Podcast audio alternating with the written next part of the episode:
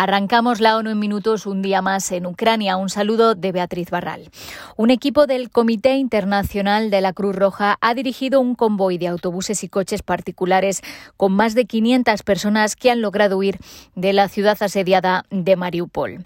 La llegada de este convoy a Saporilla es un gran alivio para cientos de personas que han sufrido enormemente y que ahora se encuentran en un lugar más seguro. Sin embargo, está claro que otros miles de civiles atrapados en Mariupol necesitan un pasaje seguro para salir y que llegue la ayuda, dijo el jefe de la delegación de la Cruz Roja, Pascal Hand. El equipo había intentado durante cinco días y cuatro noches llegar a Mariupol y se acercó a 20 kilómetros de la ciudad, pero las condiciones de seguridad sobre el terreno impidieron la entrada hasta este martes. La Cruz Roja asegura que sigue dispuesta a facilitar el paso seguro de los civiles de Mariupol y otras ciudades siempre que las partes en conflicto aseguren las garantías y condiciones de seguridad necesarias. La Asamblea General debatirá este jueves sobre la suspensión de Rusia del Consejo de Derechos Humanos.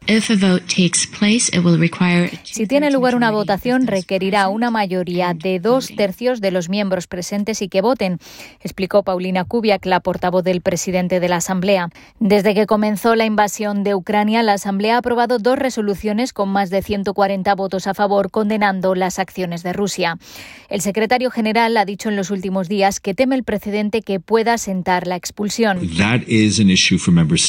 Uh, es decisión de los Estados miembros y la posición del secretario general no ha cambiado, dijo el portavoz Stefan Dujarric. La Asamblea General ha suspendido con anterioridad a un miembro del Consejo de Derechos Humanos en marzo de 2011. Decidió suspender a Libia por unanimidad. Los casos y muertes por COVID-19 han disminuido en la mayoría de los países y territorios de las Américas en las últimas semanas, pero no se puede ignorar el riesgo de nuevos repuntes a medida que se relajan las restricciones, dijo la Organización Panamericana de la Salud. En las últimas semanas, muchos países y territorios de las Américas han reducido las medidas de salud pública y algunos lo han hecho prematuramente, sostuvo la directora de la OPS, Cari Setien, señalando que los casos han aumentado recientemente en lugares que dependen del turismo, especialmente en partes de América del Norte y el Caribe, donde la cobertura de vacunación es baja. Etienne recordó que una y otra vez hemos visto cómo la dinámica de la infección en Europa se refleja en América apenas unas semanas después. De hecho, la variante Omicron BA.2 ya se ha detectado en el 9% de las secuencias notificadas desde Sudamérica. La OPS además dijo que algunos países han cambiado sus estrategias de pruebas, lo que hace más difícil obtener la imagen completa de la BA.2 en la región y pidió que se sigan haciendo test para que no entremos en esta próxima ola a ciegas.